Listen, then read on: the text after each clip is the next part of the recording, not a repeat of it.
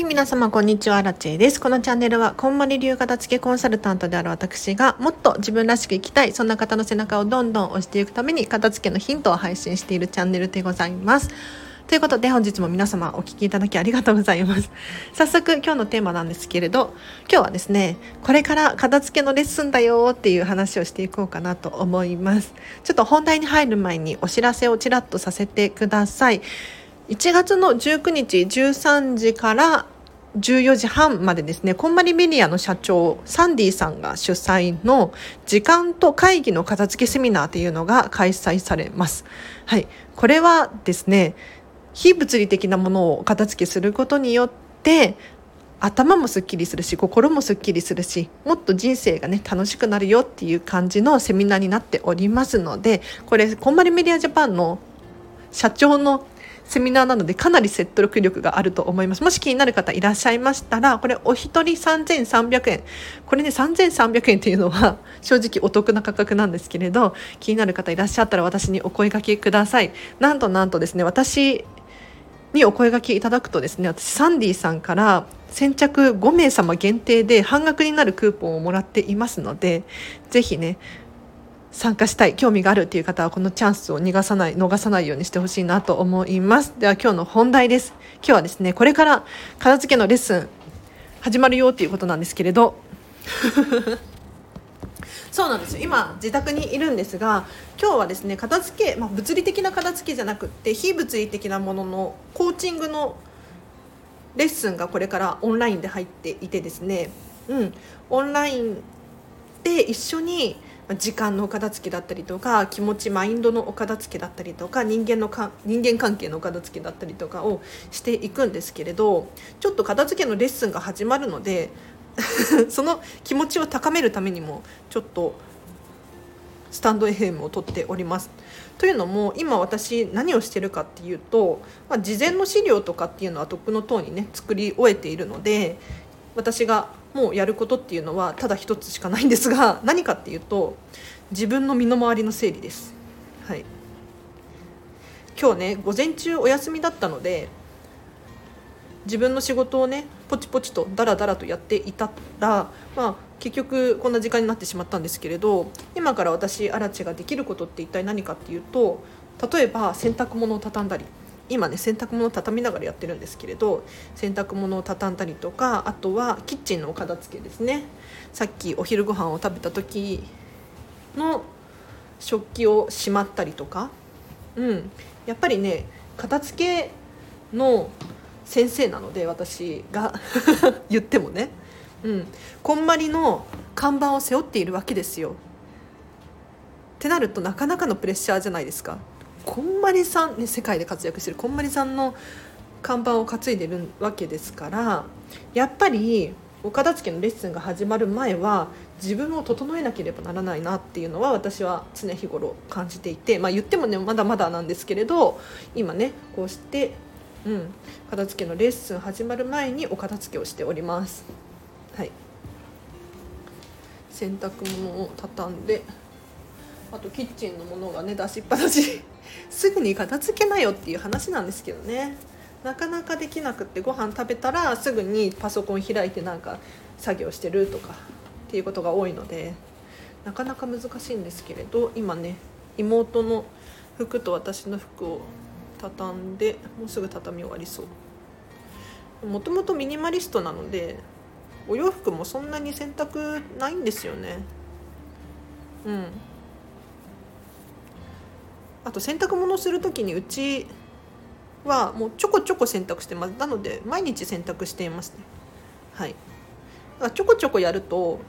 逆にこう毎日の習慣になっていいんですよ。一人暮らしの人、まあ、家族暮らしの人とかね毎日洗濯機回すと思うんですけれど一人暮らしとかされている方は毎日回さなかったりするじゃないですか。私もかつてそうだったんですけれどやっぱり毎日のこうルーティンに組み込んじゃうと何て言うのかな楽です。すごく考えるのが。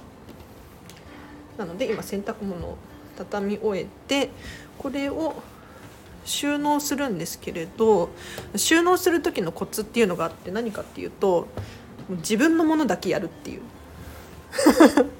妹のものを私は畳んだりするんですけど正直忙しい時とか面倒くさい時は畳んだりもしないですね、うん、で自分のものを自分でちゃんと管理するっていうのが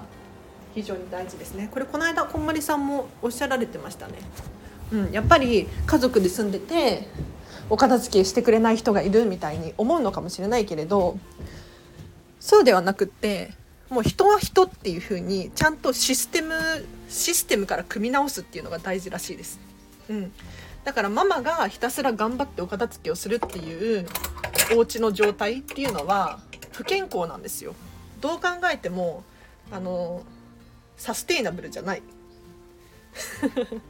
サステイナブルってね持続可能なとかっていう日本語なんですけれどそれだといつか壊れちゃうのでストレスがねママばっかりにかかっちゃってるもしくはパパばっかりにかかっちゃってるのでちゃんと全員が自分のものを管理できているかっていうのが大事なんですよ。はい、で今待って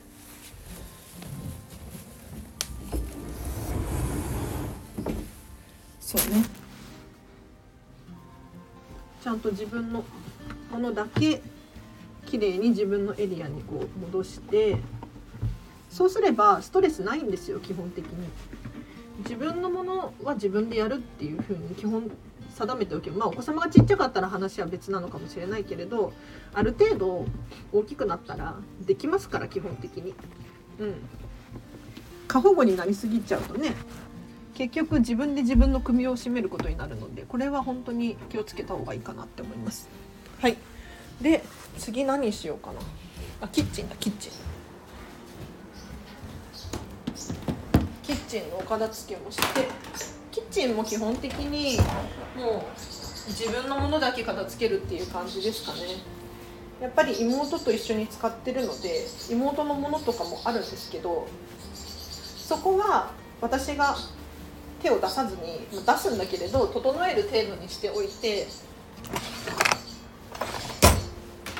あとはもう本当にお任せするっていう感じですね。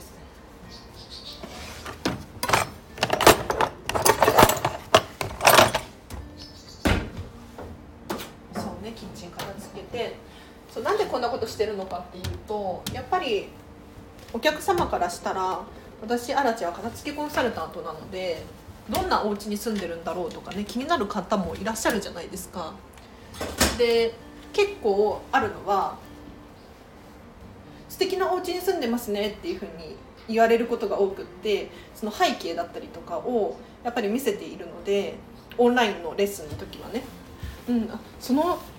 後ろの背景何ですかとかって言われることがあるんですよ。ってなったらもうお部屋を見せないわけにもいかないじゃないですか。ねってなるとやっぱりね片付けておかなければならないなって思うんですよ。もちろんあの片付きコンサルタントの方の中には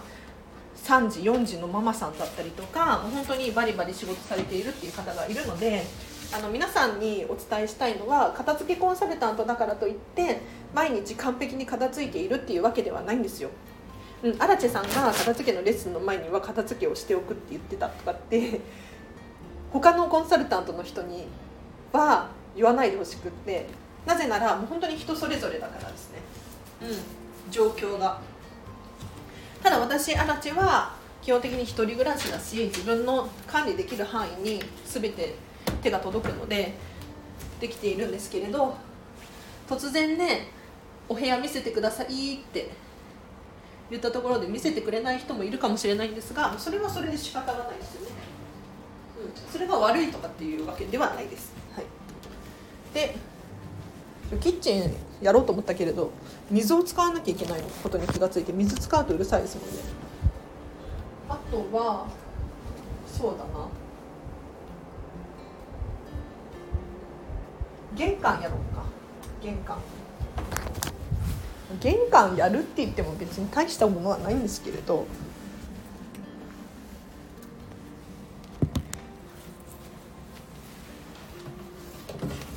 玄関を拭いたりしますね。はい。私アラチェの場合は本当に毎日じゃなくて申し訳ないんですけれどこんまりさんは玄関の叩きを毎日拭きましょうっていうふうにおっしゃられています。うん。叩きをね綺麗にしておくとやっぱりお家の顔だし玄関入ってすぐだし気持ちがいいですよね。でこの玄関の叩きって本当に毎日汚れるんですよ。びっくりしますよ。うん。全然やっぱりね風が風が入ってくるんでしょうね隙間からね。うん。ほりとかが結構あって私も毎日じゃないけど23日に1回は必ず拭いていてレッスンがあるたびに拭いてるから。そうね。拭いてるんですけど絶対に黒くなる。フローリング用の使い捨てシートを使って拭いてそれをもう拭いたらすいたで捨ててっていう感じでやってますね、うん、なんか雑巾使った方がエコだし環境に優しいし自分も嬉しいんですけどやっぱりねこの便利な現代ですからなかなかそういうこともねちょっとできなくってっていう感じです。これめちゃめちゃいいなこのラジオ。あの何がいいかっていうと私の作業がめちゃめちゃはかどる。今度から作業ライブとかやろうかしら。作業ライブ。私のブログを書くのがね本当に筆が1ミリも進まないことがしょっちゅうなんですけど。ライブ配信しながら撮るとかいいかもしれないですね。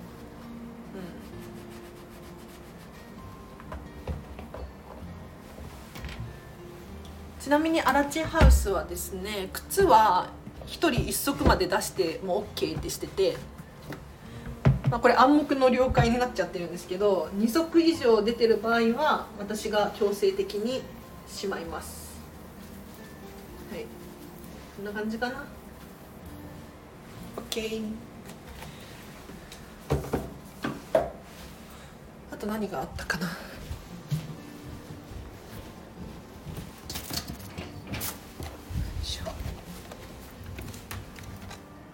あ食品かな？食品。こんな引き出しの奥まで見ることはないと思うんだけれどもう気持ちの問題ですよね。本当にこれが自分自身への自信につながるっていうのかな。今キッチンの下の収納の食品関係のところですね。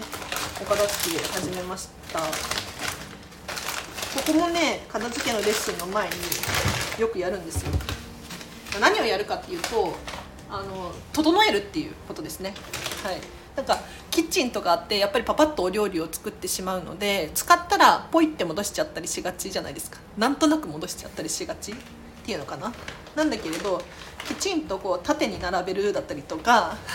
揃えるっていうことをするだけで見栄えがね圧倒的に変わるんですよ。なので今ちょっと揃えるだけ揃えましたはいここれで OK かな。うん。こうやって見えないところも片付けることによって自分の自信になるんですよ。本当にあの片付けレッスンをオンラインでもねオンラインでもそうなんですがやっていて私はこれができてるっていう自信になるので本当におすすめです。おすすめっていうか片付けコンサルタントになりたい人がいるんだろうかわかんないけれどぜひちょっとやってみてほしいなと思います。それこそ本当に冷蔵庫見せてくださいとかね、まあ、ないと思うけど。汚いな冷蔵庫。冷蔵庫汚い。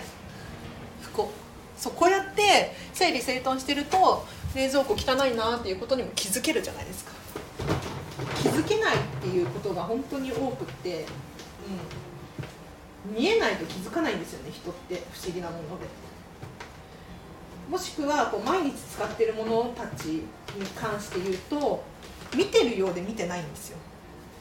そうそう。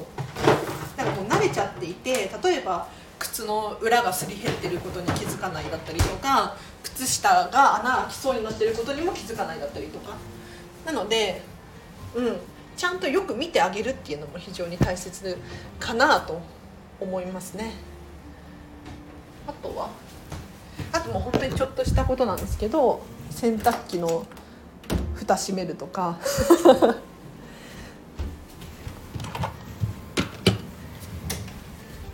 皆さん洗濯機の蓋っていつも閉まってますか？うちは開けっぱなしにしてるんですけど開けっぱなしにしてるとさ見栄えが良くないじゃないですか。だから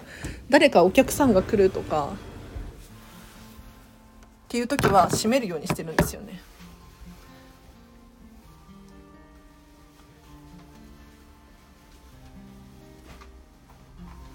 あとあれだ。ちょっとお化粧してもいいですか？お化粧とヘアセット。うん。ヘアセットします。ヘアセットって言っても大したあれじゃないんですがアイロンでね髪の毛を整える。朝やれよっていう話なんですがもう本当に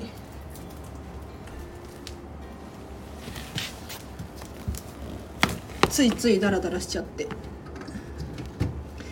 本当は私片付けレッスン朝一でやりたいんですよ。なんでかっていうとその日一日がすがすがしく始まるんですよね。もう本当にそのレッスンのためにちゃんとお化粧して髪の毛もセットしてっていうところから始まるんで何があっても外に出られる状態になってるじゃないですか。でも午後からのレッスンってなるとやっぱりね人って面白いものでこう期限がないと頑張れないんですよね。夕方になってようやくお化粧をしようって思うっていうね。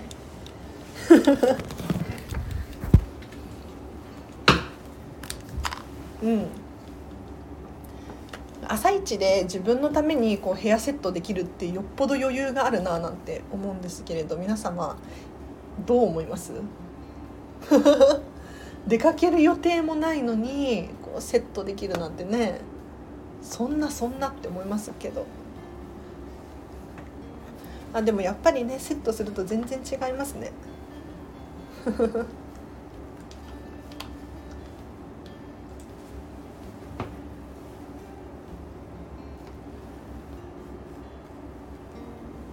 私ショートヘアなんですよ。うん。ちょっと雑談多めになっちゃってますけど皆様どうぞお付き合いください。なんでショートヘアなのかっていうときっかけはヘアドネーションです。えっ、ー、ともう何年前だ？67年くらい前に私胸の下まであるロングヘアだったんですけどちょっと自分の髪型に納得がいかなくって短くするついでに寄付しようと思って髪の毛をねバッサリ短くしたら意外と似合うっていうことに気づいてそこからショートヘアになりました。うん。ショートヘアのいいところはもうお手入れが楽っていうところですね。本当に楽ちん。昔はねヘアドライヤーかけるだけで20分くらいかかってましたから髪の毛乾かすだけで。それがねもう5分くらいで乾きますよ。まあアイロンドライヤーにもよるのかもしれないですけど。はい。お手入れが楽だしシャンプーも少なくて済むし。ねシャワーの時間お風呂の時間も短くて済みますしね。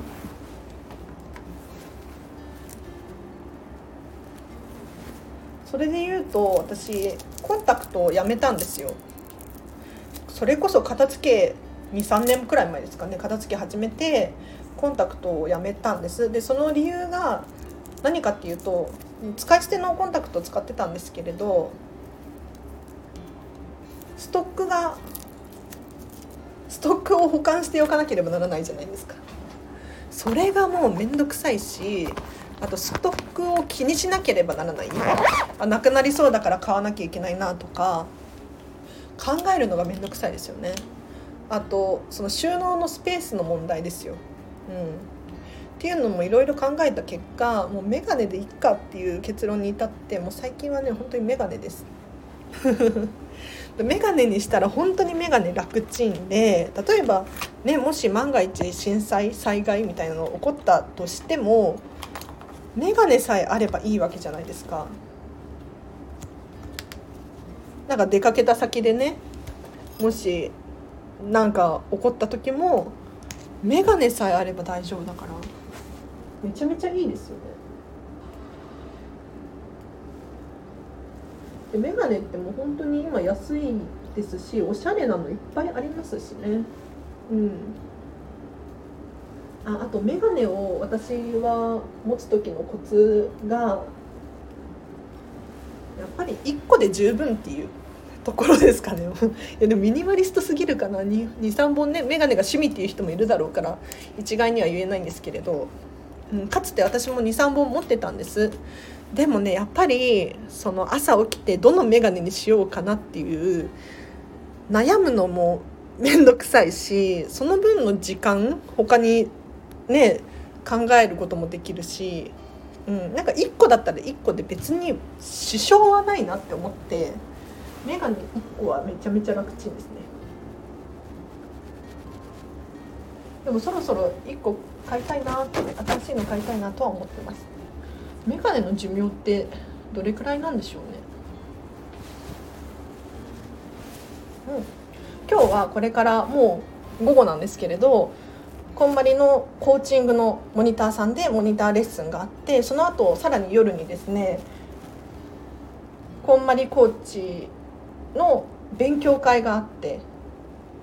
意外と朝はバタバタ朝はダラダラしてたんですけれど夜に今日はスケジュールが偏ってしまってっ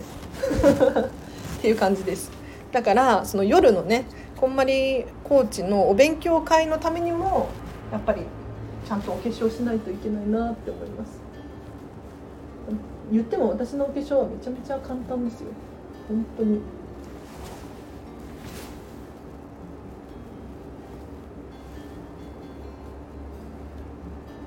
こんなこと言ったらねお化粧業界の人には怒られちゃうかもしれないけれど。お化粧って結構自己満足の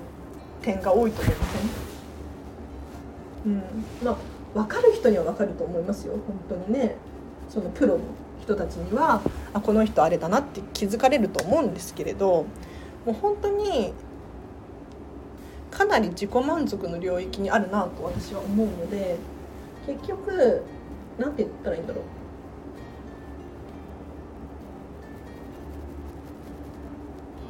そんなにそんなに人って人のこと見てないよねっていう いや見てる人もいますけどもちろん。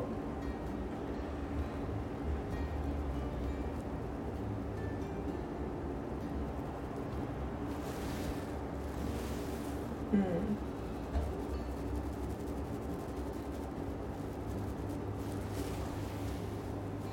ん。お化粧大変ですよね。本当にしっかりやってる人しっかりやられてるじゃないですか。でもしっかりお化粧すると落とすのも大変じゃないですか。ってなった時になんか私アラチェ的にはこう電卓そろばんがカチカチっと計算がねされて天秤にかけるとお化粧のお化粧の重要性が低くなっちゃうんですよね。本当になんかお化粧楽しいって思う人は本当にとことんやってほしいなって思います。一方で私みたいにちょっとね億劫だなって思う人はいかに手を抜けるかっていうのを考えるのもいいのかもしれないです。あとお化粧品っていうとやっぱり気になるのは衛生的な問題なんですよ。うん、というのもお化粧品って肌肌につけるものじゃないですかだから菌の心配がありますよねで口紅とかマスカラとか液体系も多いので液体系ってやっぱりね細菌が繁殖しやすい環境にあるなって思うんです。うん、ってなった時に本当に鮮度ってすごく大事でお化粧品をいつまでもね同じやつを使っているっていうのはちょっとあんまりお肌にも良くないなと思うのでこういくら高いその化粧水とかを買うよりもお化粧品新しいのを常に使い続けるっていうのは結構私の中では重要視してますね。だからそのためにもやっぱり1種類のもの1色のもの口紅をやっぱり10本も持ってれば10色持っていれば1個ずつがね減るのがのが時間かかるじゃないですかそしたらもう口紅1本だけにしちゃってその1本を使い回せば減るの早いんですよ消耗するの早いので新しいのが常に買えますよね。っていう感じで準備がそろそろ終わったのであとはパソコンの準備ですね。はい、パソコンの準備何をするかっていうとあれなんですよ。荒木知恵の MacBook Air で再生します。一回パソコンの電源を落としますで再起動しますねなんかオンラインのレッスンなので接続の問題が起こることがあるんです。でもこれはもうしょうがないかなって思ったりするんですけど一回電源を落としてパソコンの状態をクリアにしておくと調子もいいような気がするので電源を1回落としてあと充電器ですね。充電器にずっとつなげておくっていうのとあとは w i f i の環境だ。うん。私がねできることっていうのは本当にないんですけど例えばなんだ？他の w i f i を使わないだったりとかスマホを使わないようにするだったりとかっていうのはできますよね。あということでもう本当に時間ないや。この辺りでじゃあ今日は終わりにします。では皆様これ聞いてくれてる人いるのかな？私はすごい作業がはかどってめちゃめちゃいいんですけれど。ありがとうございました。では皆様今日の夜もですねときめく一日を過ごしてください。あらでした。バイバーイ。